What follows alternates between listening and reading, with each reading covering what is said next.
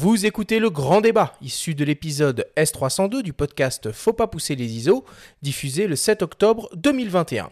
Cet épisode vous est présenté par MPB, la première plateforme mondiale d'achat, de vente et d'échange de kits photos et vidéos d'occasion.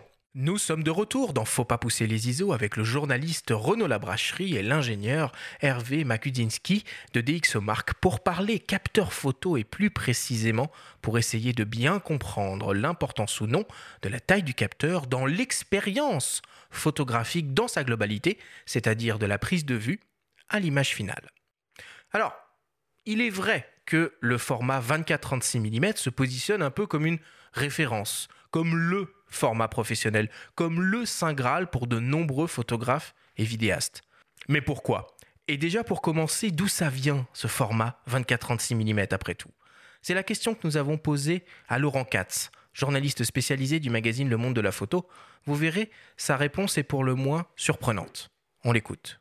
D'où vient le format 24-36 Il doit beaucoup au cinéma et à des poumons fragiles. Oui, vous avez bien entendu, des poumons fragiles et j'expliquerai cela plus tard. Le 24-36 n'est pas rapidement apparu après la naissance de la photo à la fin du 19e siècle. Longtemps, les photographes, pour exercer leur se sont déplacés avec d'imposants trépieds et de gros boîtiers en bois, les chambres photographiques, dans lesquelles ils plaçaient une plaque de verre recouverte d'une substance photosensible qui enregistrait l'image. Inutile de dire que c'était lourd et encombrant. Pour comprendre l'origine du 24-36, il faut passer par le support d'enregistrement. Tout a commencé en 1888 quand John Carbut, photographe et inventeur britannique, a mis au point une pellicule de 70 mm de large destinée à remplacer les plaques de verre. George Eastman a fondé Kodak et l'a mise sur le marché, accompagné d'appareils photo. Le cinéma naissant s'est emparé du support et l'ingénieur Laurie Dixon a eu l'idée de le couper en deux dans le sens de la longueur. La pellicule 35 mm était née, employée dans un volumineux appareil de prise de vue animée le kinétographe de Thomas Edison. À ce stade, une image occupait 18 par 24 mm et la pellicule défilait du haut vers le bas. Le moment est venu de voir pourquoi des poumons malades ont finalement été l'une des raisons du développement du 24-36. Faisons un saut en Allemagne, à Weizlar, où la société Leitz fabriquait des microscopes. Dans l'entreprise travaillait un spécialiste de la mécanique de précision, Oscar Barnack il avait conçu en 1913 un appareil photo utilisant le film 35 mm pour effectuer des prises de vue fixes en 24-36 afin d'étalonner l'exposition des pellicules du cinéma. Photographe amateur lui-même, il souffrait d'asthme. Transporter le lourd matériel lui était pénible.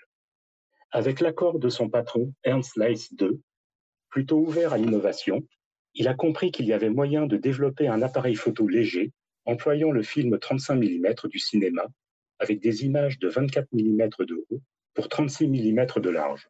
Pourquoi 24 mm quand la pellicule en faisait 35 Simplement parce qu'il y avait des encoches en haut et en bas pour entraîner le film.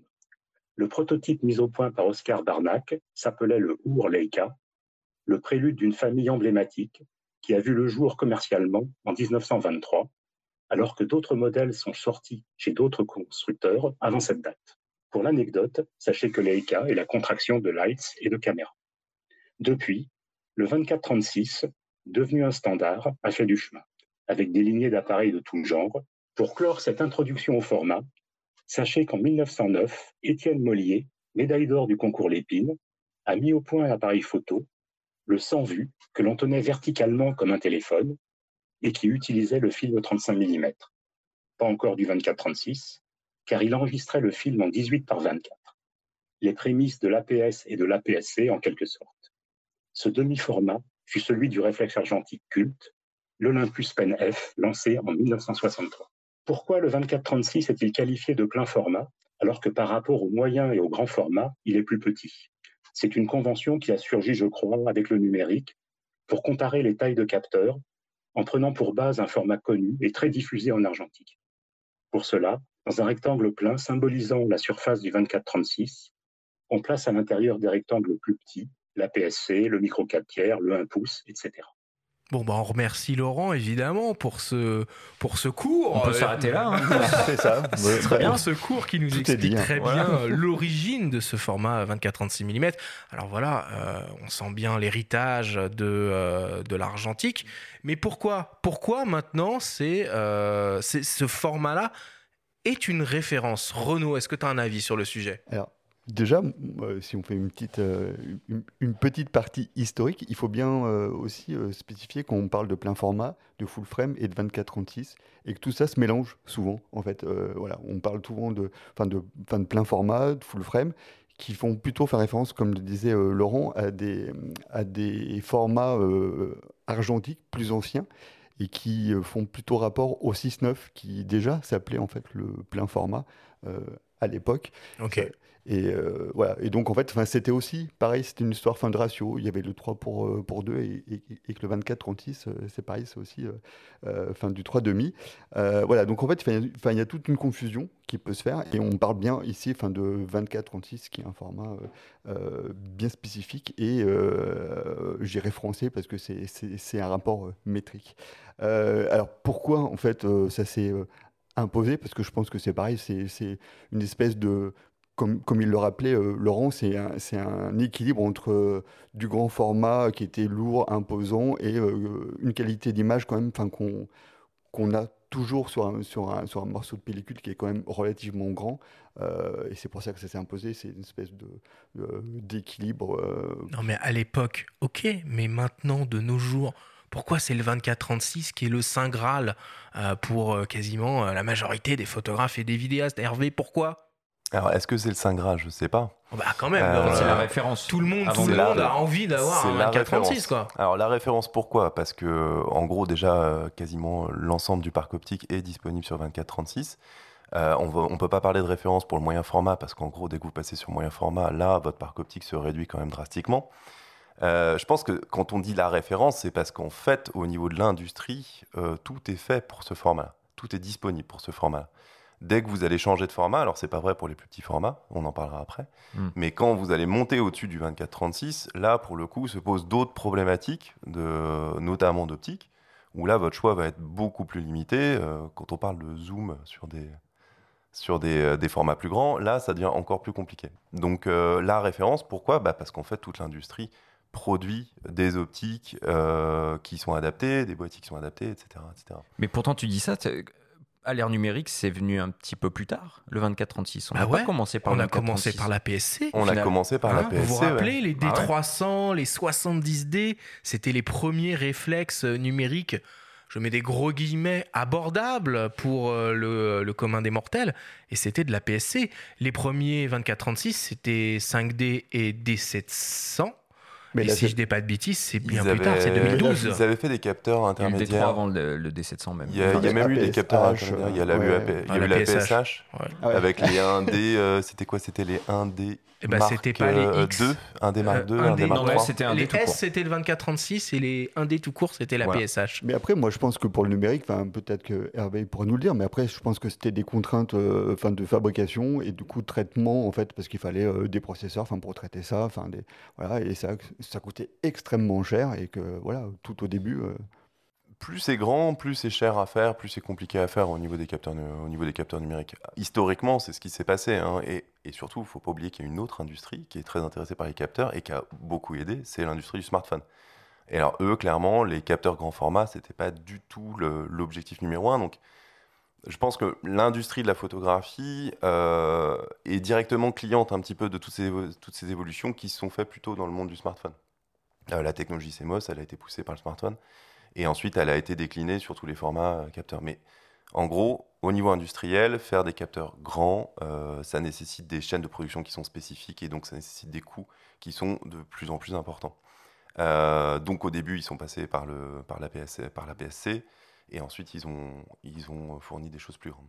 Je pense qu'on voulait effectivement enfin, retrouver, euh, comme je le disais un peu avant, une qualité d'image, donc avec du bokeh, avec une gestion euh, Ça, va, ouais. du bruit, euh, voilà, enfin, qu'on avait enfin, l'habitude d'avoir en argentique, ben, en fait, avec les petits capteurs, euh, on les retrouvait pas, en fait, Hmm. toutes ces, enfin, tous ces codes-là, en fait. Et Quand on voit du coup l'engouement actuel autour du 24-36, notamment sur les hybrides, ça veut dire qu'on est à maturité? Ça veut dire que le marché, euh, du coup, est... Ça veut dire que les capteurs sont moins chers.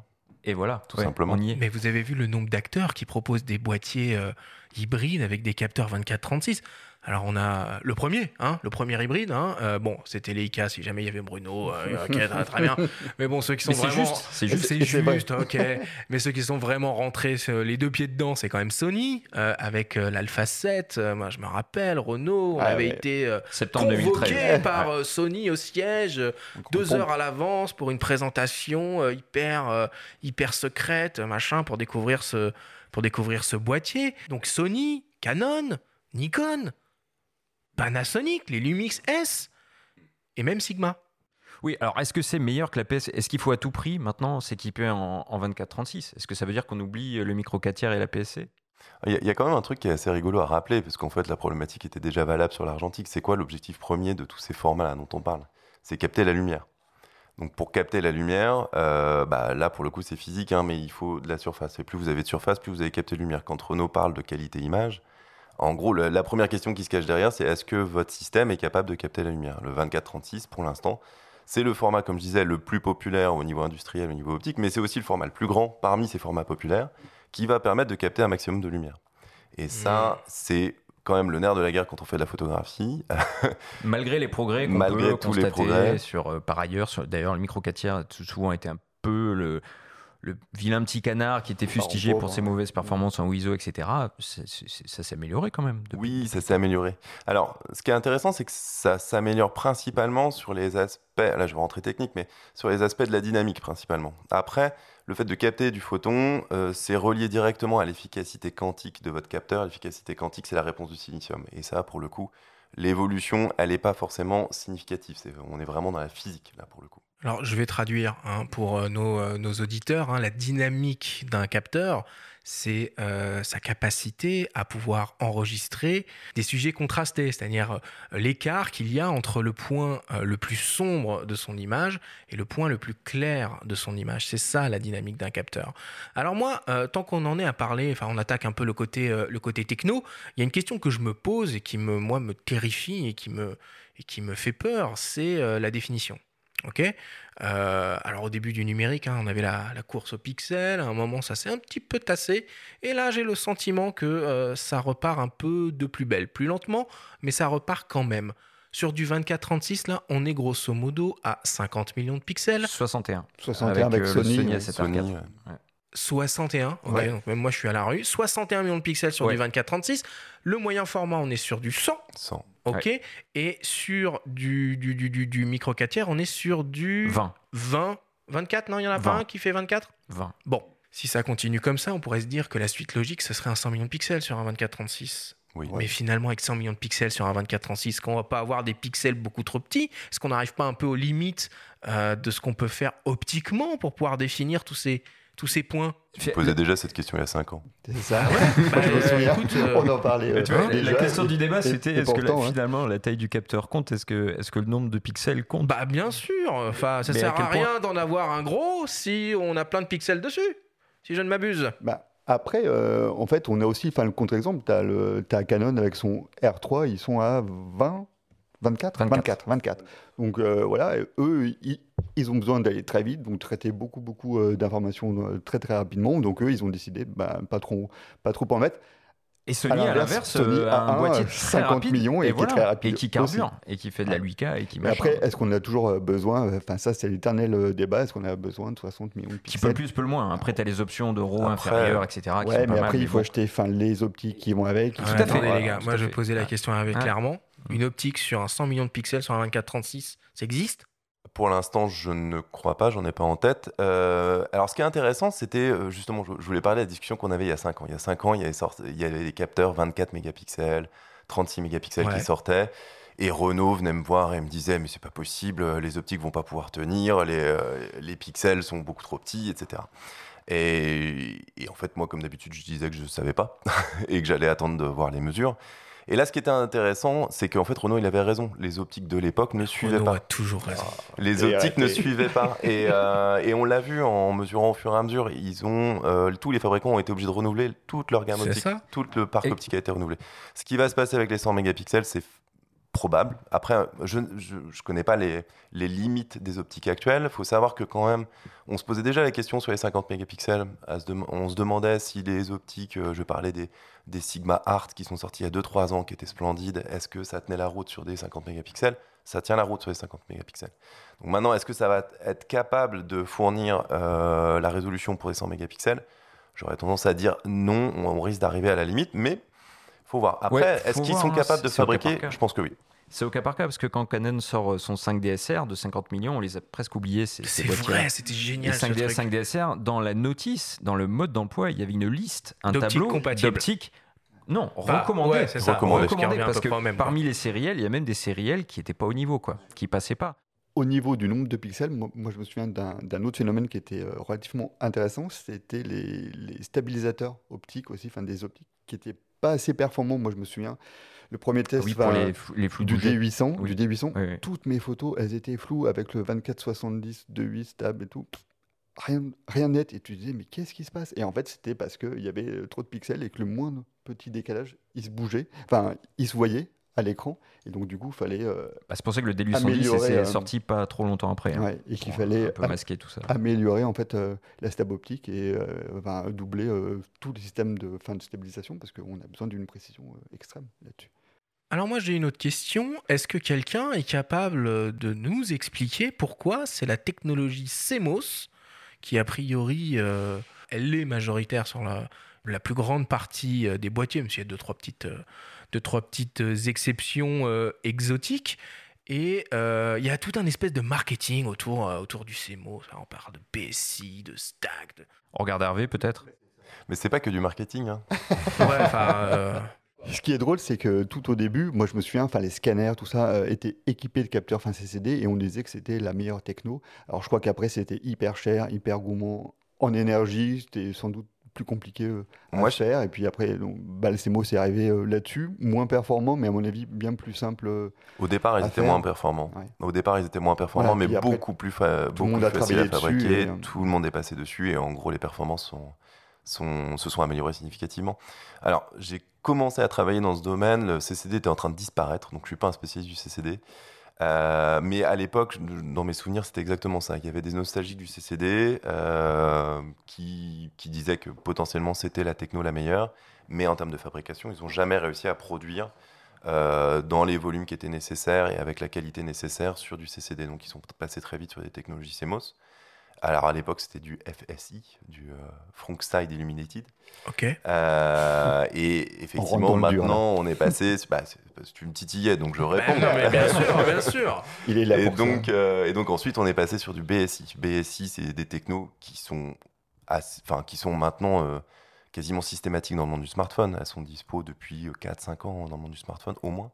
Et en gros, l'idée, c'est juste de en fait, on est toujours dans le même combat, c'est-à-dire comment faire pour capter un maximum de lumière. C'est toujours la même histoire. À l'époque, vous aviez euh, le, donc le frontside illuminated euh, ne vous permettait pas d'avoir un chemin assez direct en fait entre le silicone, donc qui, est vraiment l'instance sensible du CMOS et la lumière. Vous aviez euh, et donc l'idée du, du backside illuminated, c'est en fait de retourner le capteur et de faire en sorte en fait que le chemin entre la lumière et euh, le silicone soit vraiment le moins impacté par tout ce qui va être circuiterie, etc. Donc euh, le backside illuminated, vous avez gagné, euh, alors après là pour le coup c'est du marketing, ce qui a été annoncé c'était 30% de sensibilité en plus. Alors je pense pas qu'on les ait, mais oui, il y a eu un gain euh, de 10-15% en sensibilité quand on est passé sur les. Et ça veut dire que le commun des photographes qui va euh, dans son magasin photo préféré, qui compare les fiches techniques, est-ce qu'il faut qu'il regarde de près Il se dit tiens, BSI, pas BSI, bah, je vais prendre le BSI comme ça. Il y a plus le choix maintenant, tout est BSI maintenant. Ah non?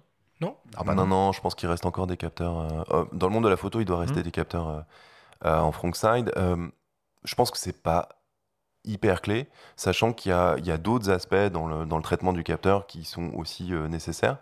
Alors là, je prêchais ma paroisse, mais vous pouvez aller sur dexomark.com eh euh, pour, regarder les résultats capteurs.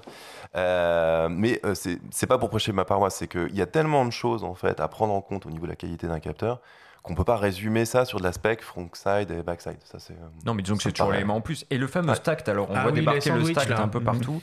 Sony a commencé, puis la Canon s'y met. Alors, euh, tu peux nous expliquer Donc, stack, c'est empilé, hein. structure empilée du capteur, ouais. Qu'est-ce que oui.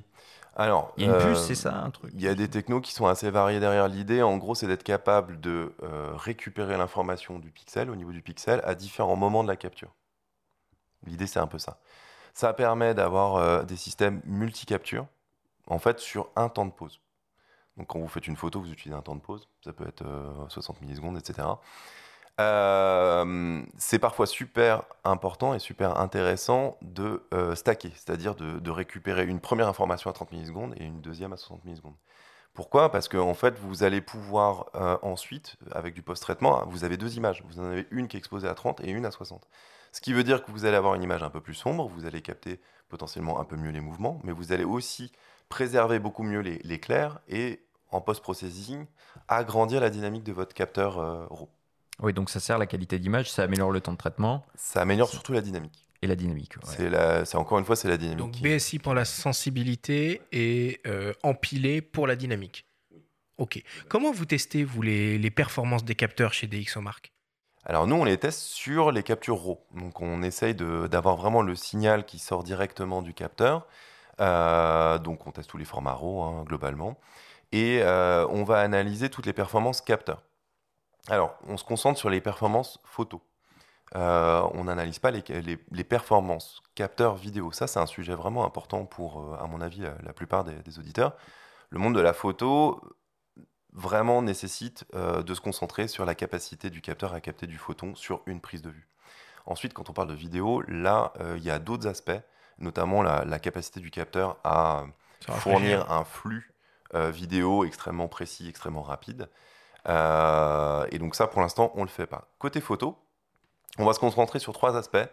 Euh, donc, comme je disais, la capacité à, à capter du photon. Donc là, on va mesurer le bruit.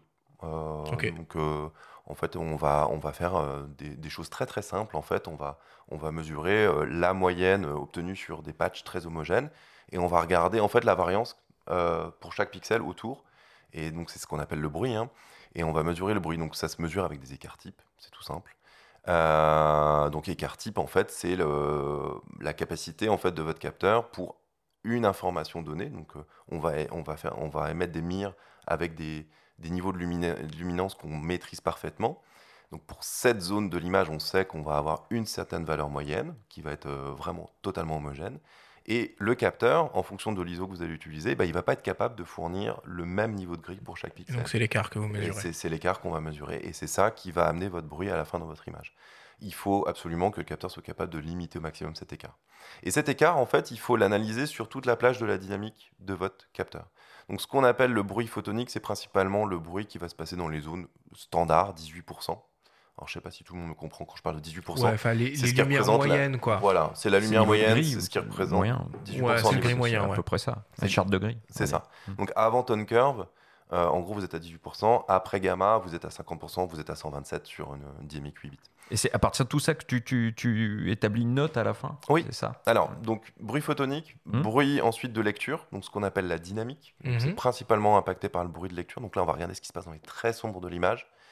Et ensuite, on va aussi regarder le comportement couleur, c'est-à-dire la capacité du capteur à discerner la couleur et à fournir des images non bruitées, euh, notamment Et pour, fidèles. euh, et fidèles. Ok, ok. Donc, on additionne ces trois informations-là, on mesure pour tous les ISO, et ensuite, on essaie de résumer ça dans des scores qui vont être un peu plus intelligents. C'est qui le best of the best là? Aujourd'hui Actuellement, donc c'est un mo- moyen format. euh, je me souviens plus du, je me souviens plus du best actuellement. Euh, c'est un des derniers moyens formats. Eh ben on ira sur DxOMark regarder. pour regarder. Et c'est un capteur euh, Sony sur le, sur le moyen format, c'est qui non, non, non, Non, moyen format, c'est un, c'est un Hasselblad de tête. Euh, et en plein champ, c'est un Sony. Plein champ, tu veux dire plein format. Et est-ce que vous arrivez à lire tous les types de capteurs euh, Parce qu'il y a les matrices de Bayer, il y a les X-Trans, il y a les Fauvéon. euh, Peut-être Renaud, tu peux nous, nous expliquer la différence entre toi, tes- entre, entre ces types de capteurs-là? Euh, Ouais, alors c'est- euh, enfin, hein. Là encore, c'est plutôt Hervé qui serait, euh, enfin, qui serait bon. Après, c'est c'est plus, euh, en plus, enfin, la matrice fin colorée euh, qui change et qui, euh, et qui permet en fait après un post-traitement en fait, euh, enfin, des données euh, récoltées par le, fin, fin, par le capteur pour reconstituer enfin, les informations euh, coloré. Euh, moi, je voulais peut-être juste faire rebondir enfin, sur ce que disait euh, Hervé. Eux, ils ont une approche euh, très. Eh ben oui, parce que vous, au numérique, vous faites du test aussi. Alors, nous, on, on, fait du test. Nous, en fait, on est, on est plutôt sur le résultat, en fait, de vraiment l'image qu'on va récupérer directement enfin, sur notre carte mémoire. Et on va, je dirais, on a une scène test avec différents enfin, éléments, plus ou moins pièges pour, enfin, pour les appareils photo. On a deux sources enfin, lumineuses et on photographie à toutes les sensibilités. Euh, ISO et on regarde un peu enfin, le résultat. On a également sur cette scène test, on a des, petits éléments qu'on peut mesurer pour définir euh, des notes. Et donc là, nous, ce qu'on va mesurer, c'est les performances fin du capteur, mais aussi euh, de tout ce qui est traitement derrière de l'image, donc tout ce qui est lissage, restitution. donc vous, de votre côté, on est plus sur une approche subjective un peu de la chose.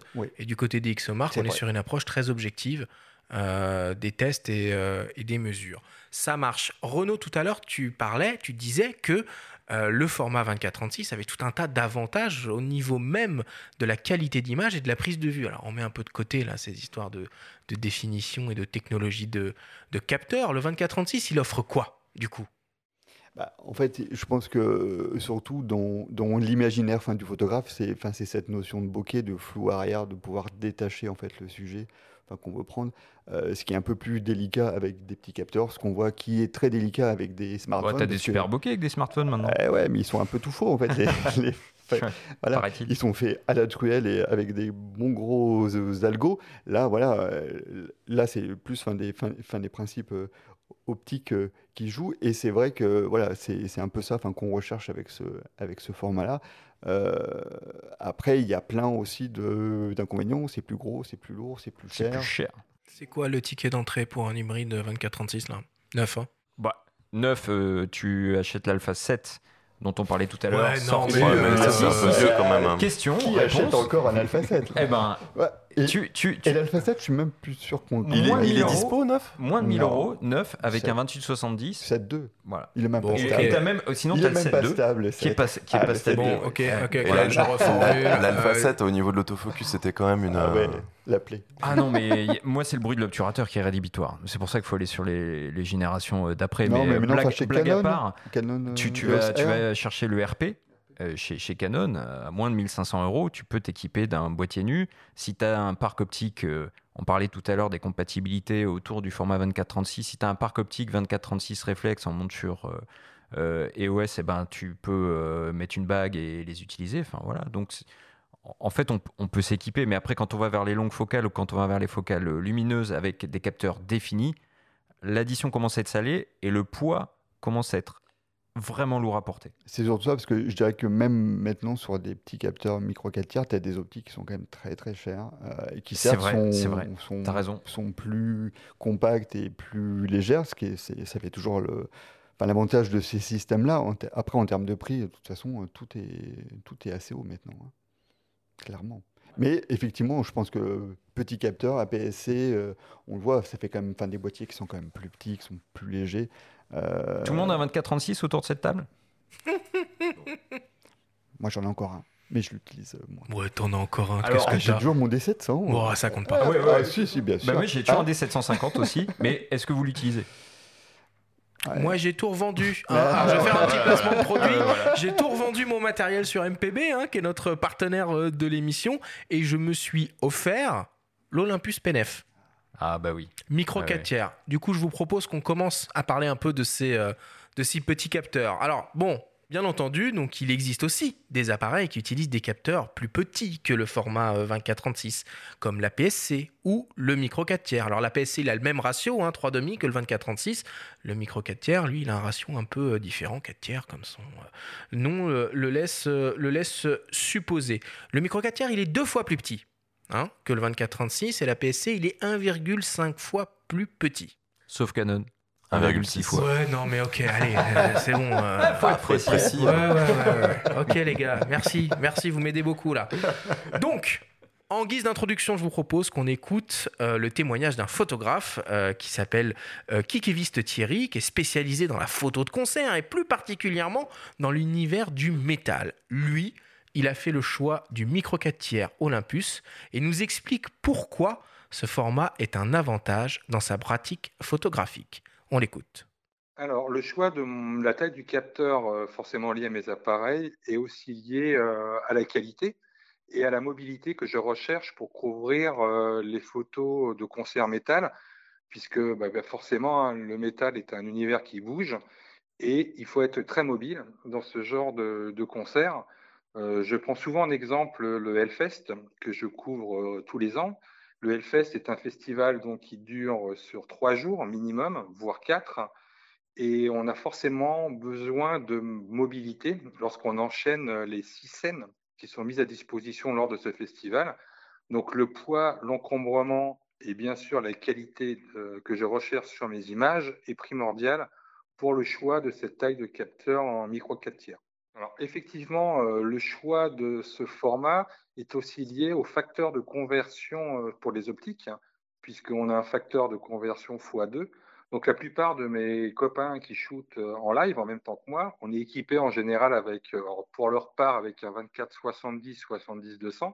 Et pour ma part, je travaille avec un 24-80 et surtout un équivalent 80-300 mm à 2.8. Donc ce qui me donne une focale beaucoup plus longue, qui m'évite aussi de rester collé à eux, euh, être ce qu'on appelle dans la mêlée. Donc je peux prendre un peu plus de recul ou alors faire le choix d'avoir des cadrages beaucoup plus serrés que ce que eux peuvent avoir lors de leur prise de vue.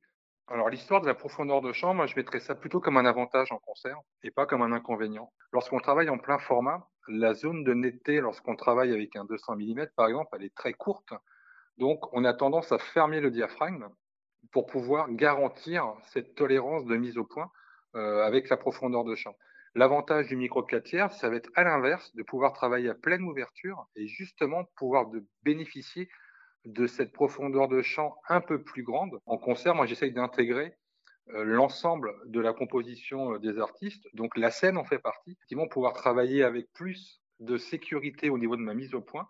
Ce format de capteur m'offre encore cette garantie-là. Bon alors on, le comprend bien, évidemment, il y a des avantages et des inconvénients à passer sur euh, un capteur plus petit que le 24-36, il y a des compromis à faire. Alors le premier, on l'a un peu évoqué tout à l'heure, hein, c'est entre guillemets cette définition euh, maximale qui est pour l'instant, un peu limité aux alentours des, euh, des, 20 millions de pixels. Mais moi, personnellement, 20 millions de pixels, c'est largement suffisant pour 99% euh, des choses. Le micro 4 tiers, pour parler de celui-là, voilà, il a cette euh, réputation d'être un peu moins performant euh, dans les basses lumières et donc dans les hautes sensibilités ISO. Là aussi, ça reste très relatif, avec des optiques lumineuses, avec l'utilisation euh, d'une stabilisation euh, mécanique et optique performance. On peut limiter l'utilisation des hautes sensibilités ISO et du coup, euh, la, montée, la montée de ce bruit. Le bokeh est un peu différent sur ces appareils-là, mais il y a un facteur de conversion qui, là, pour le coup, est assez avantageux pour ceux qui ont besoin de voir loin, puisqu'il faut multiplier les focales par deux pour avoir la focale équivalente. C'est très intéressant ce que racontait Thierry, et quand on voit ces images, on sent qu'il est en, totale maîtrise de, son boulot. Hein. Il, fait de superbes photos de, de concert.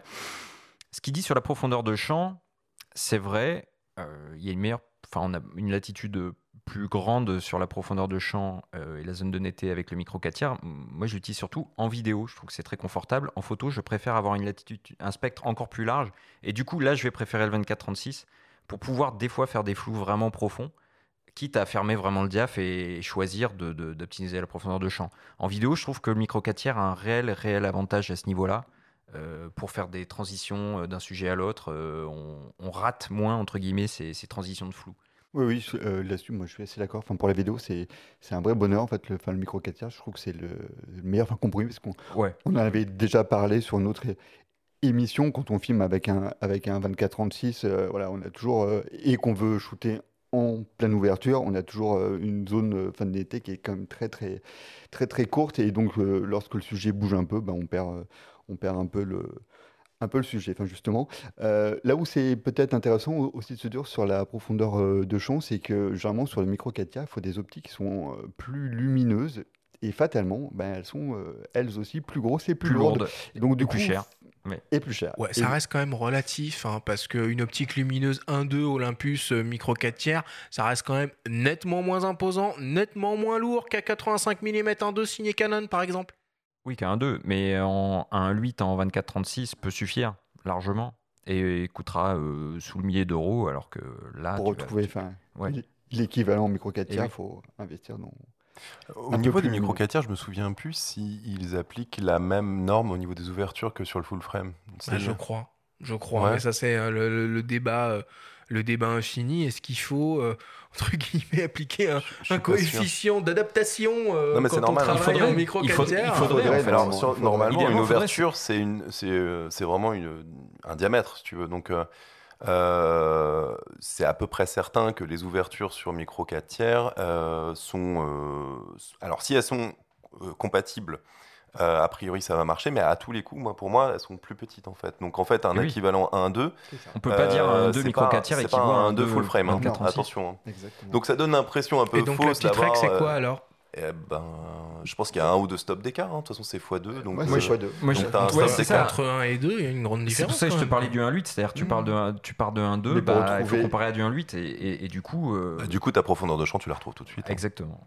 Mhm. Donc, Mais bon, c'est à creuser, à c'est creuser. Bon, après, euh, avec les, les- les boîtiers qui sont euh, équipés d'un capteur euh, APS-C ou micro 4 tiers, il y a aussi un autre euh, point qui est pas négligeable. hein, c'est le prix des boîtiers, hein, et puis euh, la taille et euh, le poids des bousins. Et Quoi. encombrement, etc. Mais bien sûr, c'est pour ça qu'on en parle, c'est pour ça qu'ils existent toujours et c'est pour ça qu'autour de cette table, euh, finalement, Voilà, le 2436 est en minorité. finalement. hein, et que Renault et moi-même avons fait le même choix de l'Olympus PNF pour un côté esthétique assumé, ok Exactement. Inséparables, les gars, jusqu'au bout, c'est fou. Et ça Mais fait des années que ça dure. hein. Mais aussi et surtout parce que voilà, c'est un boîtier qui est, euh, qui est, qui est- qui est- qui est petit, quoi, qui est hyper agréable à utiliser. On qui est relativement léger. C'est un boîtier que j'ai tout le temps dans mon sac. Et très bien alors qu'un ouais, voilà. 2436, non. Et oui. Après, pour parler technique, euh, au niveau limitation, notamment capteur, oui, effectivement, vous n'allez pas capter, euh, comme j'expliquais, le, le même niveau, le même ratio de lumière. Et après, derrière, ce qui est intéressant, c'est de voir aussi l'évolution des, des reconverteurs et des, euh, des algorithmes de débruitage. Juste sur la partie software, en 5 ans, vous avez gagné 3, 4, 5 stops. 5 Eh ben stops. voilà. Donc, euh, quelle est la plage au final où vous avez vraiment besoin d'un full frame par rapport à un, un micro 4 tiers Elle se réduit, puisque au niveau software, vous pouvez rattraper en gros tous les problèmes que vous avez au niveau de la capture. Après, tout le monde des matrices pas RAW non plus. Shooter tu en parles RAW, des, des. Faut Il faut shooter en shooter en RAW. Et Voilà. alors, nous, on est effectivement. Renaud, tu tu, nous fais, tu nous fais ta petite phrase. Le. RAW, c'est la vie. Ah, l'euro, c'est la c'est vie, bien sûr. Et je suis infiniment d'accord avec ça, sauf que, bah, en l'occurrence, j'ai envie de citer euh, l'exception qui, qui fait la règle, c'est que j'ai un X100F, que, que le boîtier que j'ai tout le temps avec moi avec le petit Ricoh JR, bon bref, chacun ses, ses problèmes. Et avec le Fuji, je ne shoot qu'en JPEG. Parce que j'aime beaucoup les profils euh, Fuji, ouais, Mais qui, c'est parce qui que me Fuji- mais c'est une exception. Fuji, au niveau software, ils sont hyper bons. Ils fournissent un, un rendu image qui, qui est, euh, pour le coup, vraiment euh, apprécié par les photographes. C'est pas forcément le cas de tous les boîtiers. Donc, euh, la, con- la conversion, la conversion, elle est vraiment critique. Et quand vous voyez ce que fournit Lightroom, euh, DxO, euh, Photolab, vous gagnez vraiment en qualité à, à shooter en RAW et à utiliser ce type de logiciel pour, pour utiliser Oui, votre tu image. disais gagner 5 stops, tu peux juste expliquer Alors en fait, c'est les. Alors 5 stops, c'est une évaluation qu'on a faite il y a assez longtemps. Mais en gros, l'idée, c'était de comparer la capacité d'un reconverteur d'il y a 5 à 10 ans sur une image, par exemple, à ISO 3200. Une image à ISO 3200, il y a, a 5-10 ans, c'était une image vraiment pourrie. hein, au, niveau, euh, au niveau RAW, vous aviez un bruit vraiment conséquent. Vous avez toujours du bruit à 3200. Il existe toujours. Maintenant, les capacités en débruitage, elles ont, mais vraiment, euh, elles ont été améliorées. Il y a beaucoup d'algorithmes qui sont arrivés depuis, et notamment les, les techno AI qui sont maintenant euh, généralisés et qui font gagner, en gros, euh, en gros pour la même image RAW. euh, bah, si vous, utilisez un reconverteur d'il y a 5-10 ans, vous allez voir beaucoup de bruit. Et euh, avec le reconverteur, avec les dernières versions de Lightroom ou de Photolab, un ISO 1600 ou 3200, vous, vous voyez rien, c'est parfait. Puis il y, a un- autre truc hein, qui se développe à vitesse grand V, pour le coup, plus dans l'univers du smartphone, hein, c'est la simulation de, bokeh qui mécaniquement va prendre de la précision et de la pertinence euh, dans, les, euh, dans les mois et dans les années à venir. Et ça se trouve, dans, quelques années, on pourra tous se payer des 50 mm f8 et simuler un 50 mm f1.2 en claquant des doigts. On passe de l'autre côté du spectre. Ok, donc on a parlé du format 24-36, on a parlé des petits capteurs, le micro 4 tiers et la PSC. On passe de l'autre côté et on va parler un peu des grands capteurs, enfin des capteurs dits moyen format. Capteur moyen format, La mesure, c'est 4,4 cm par 3,3 cm. Il y a trois acteurs sur le marché qui proposent des boîtiers équipés de ce type de capteur. Fujifilm, avec sa gamme GFX, qui essaye de démocratiser un peu ce, format-là et de le mettre en face du 24-36 comme une réelle alternative au 24-36. Et euh, de l'autre côté, euh, on a aussi euh, Hasselblad, donc constructeur historique d'appareils moyen format, et dans une certaine mesure aussi Leica, avec son S, je crois qu'on en est à la troisième génération euh, aujourd'hui. Il y a qu'on- aussi. Hein. Quoi, le Pentax 645Z Ah ouais. Ouais, d'accord, ok, ok, ok. Il est là. Je te l'accorde. Bah, il existe. hein. Oui, il, Il existe. existe. Oui, oui, il existe. Qu'est-ce qu'on peut dire sur ces capteurs grands formats qui proposent des grandes définitions, mais qui ont donc des grands pixels? L'essayer, c'est l'adopter, non? Alors, je pense que tout ce que vous avez dit sur le plein, sur les, les full frame peut s'appliquer au moyen format. Mm. Enfin, Ah oui, grosso au modo. superlatif. Bah oui, voilà. Donc là, euh, si vous regardez classement capteur euh, des XOMark, vous avez que des euh, moyens formats dans les, dans les premières places. C'est normal. Euh, pourquoi? Parce qu'ils captent plus de lumière, je, vais encore le répéter. Après, attention, on est sur des capteurs qui sont euh, fabriqués en beaucoup plus petite quantité pour l'instant. Alors c'est là, là où ça devient intéressant, c'est qu'on on sent que ça commence à devenir de plus en plus populaire au niveau du monde de la photo. Et donc on peut espérer qu'il y ait de plus en plus d'unités euh, fabriquées. Et donc, en général, on attend une augmentation de la qualité quand, quand la production augmente. Oui, on voit que les, les GFX, là, le 50S Mark II est proposé à moins de 5000 euros, je crois, nu. On commence à avoir une espèce lente démocratisation. Le GFX 50R aussi, euh, qui est un peu plus compact, qui était euh, proposé encore un petit peu moins cher. Ça commence à venir, cette euh, démocratisation du, moyen format. Mais on peut pas tout faire avec, si. Enfin, en termes d'usage, Après, en fait, on en parlait fin, tout à l'heure, c'est les prix des 24-36 ont plutôt tendance à grimper et- et ceux des moyens formats ont plutôt tendance à, à baisser. Donc peut-être à un moment donné, euh, les courbes, elles vont se, Se croiser elles vont se croiser. Mais en fait, euh, en fait euh, sur le créneau expert, en tout cas, ouais. euh, quand on dit que c'est toujours euh, plus gros, euh, plus lourd, euh, moi j'ai mon petit chouchou chez Hasselblad, c'est le X1D. Il est tout petit, il est tout beau et il est pas gros, Tu t'en as acheté un? Non. Voilà. Bah ouais, mais ça coûte cher là. Pour Le le coup. X1D, il coûte combien? Ouais, c'était 5000, euh, c'était Ouais. 5000 tout nu quoi. J'ai vérifié le classement, c'est le X1D le, le top score. Ah, euh, voilà. En plus, c'est il est c'est cool. le- c'est Il le- faut, il faut c'est qu'on ait une score, équipe de fast-checking, les gars. On est en période électorale. On n'a pas notre team euh, fast-check, on est désolé. euh. Hervé, du coup, donc c'est les capteurs les plus performants, donc j'en déduis qui sont capables de, de- de- d'avoir la meilleure dynamique, qu'ils ont aussi mécaniquement le plus faible euh, niveau de, de bruit. Est-ce qu'il y a d'autres points sur lesquels ils sont plus performants que lui 2436 Alors, sur la dynamique, attention, ça reste à vérifier. Euh, sur la dynamique, les, les capteurs qui ont les meilleures performances pour l'instant mesurées, c'est des capteurs Samsung et des capteurs Sony, globalement.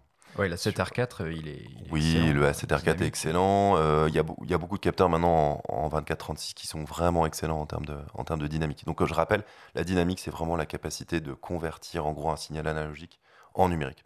C'est ça le, le, le facteur principal côté dynamique.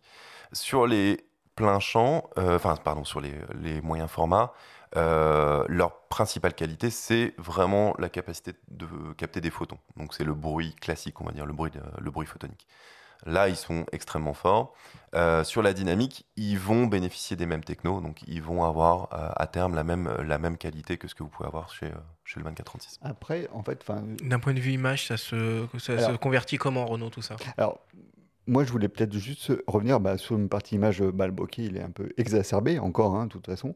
Euh, non, je pense qu'en fait, le plus gros souci, c'est plutôt côté AF, en fait, sur les, sur, sur, sur ces capteurs-là, parce qu'en fait, autant on est habitué maintenant à avoir du dual pixel AF, euh, enfin chez Canon, euh, donc de la, de la corrélation de phase sur les capteurs qui marchent hyper vite, hyper bien, associés à de la reconnaissance de sujet. Tout, tout ça sur les moyens formats, euh, on n'y est pas encore, hein, et c'est plutôt lent.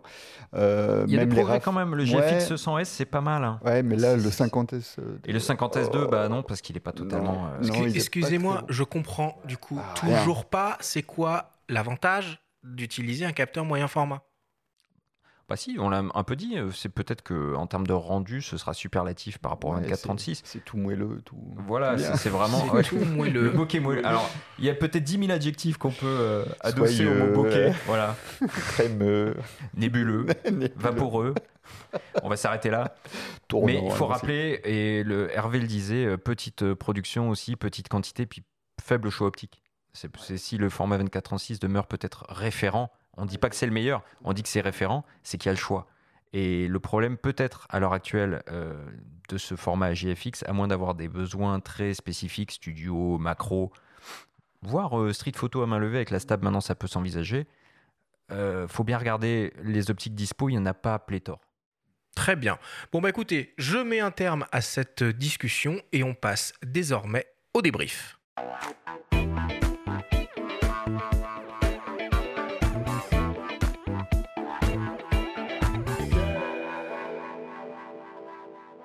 Nous sommes toujours avec le journaliste Renaud Labracherie et l'ingénieur Hervé Makuzinski de DxO Mark pour parler des tailles de capteurs. Alors, si on devait essayer de résumer et de synthétiser tout ce que l'on s'est dit pendant cette émission, Renaud, qu'est-ce qu'il faudrait retenir? Euh, moi, je dirais que le 24-36, c'est le, c'est le parfait équilibre en fait entre qualité d'image, encombrement, prix. Euh, voilà, c'est un peu, enfin, cette synthèse-là, moi, que je ferais, c'est que voilà, on a une qualité d'image euh, confortable parce que le support, il est relativement grand, il capte, il capte beaucoup de lumière, on a une bonne dynamique, on a euh, un bokeh, enfin, qui va bien, et euh, voilà, ça reste euh, un compromis euh, acceptable dans, dans tous ces, dans toutes ces questions-là. Hervé Oui, moi je suis de l'avis de Renault. hein. Glo- Globalement, c'est c'est ce qu'on disait au départ, mais euh, la plage de choix photographique, elle est beaucoup plus large, tout simplement. Euh, tout fonctionne relativement bien sur le 24-36. L'AF a, a eu énormément d'améliorations. La profondeur de champ, elle est sympa. Euh, et en termes de qualité d'image, bon, je, je vais pas revenir là-dessus, mais pour l'instant, c'est quand même globalement la meilleure proposition. Donc oui, 24-36, intéressant. Maintenant, chacun a son budget. on peut faire des très belles photos avec des micro 4 tiers.